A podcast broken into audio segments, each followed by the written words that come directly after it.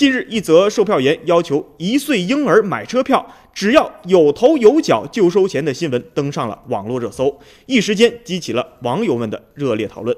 该售票员的做法更是受到了众人的质疑。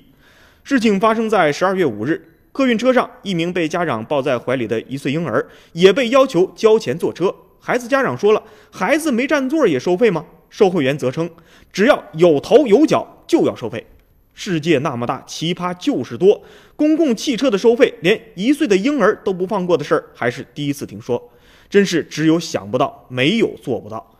这辆公交汽车的收费员的行为，可以说是刷新了我们的三观。几乎每一个人都乘坐过公共交通工具，但是无论是汽车还是火车，即便是出租车，也没有遇到过像婴儿收费的行为。按照现有的规定，成人及身高超过一米五的儿童乘车购买全票；身高一米二以下不单独占用座位的儿童乘车免票；身高一米二到一米五的儿童乘车购买儿童票是半价。很显然，仅仅一岁的婴儿是符合这个免费游戏规则的。一个来说，婴儿是被母亲抱在怀里的，没有占用座位；另一个来说，婴儿属于一米二以下的免票的范围，向婴儿收费本身就是不对的。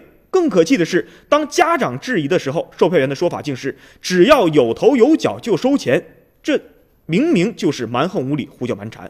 其实啊，我们更应该反思的是公共服务的唯利是图现象。其实，在很多公共服务里都出现过类似的情况。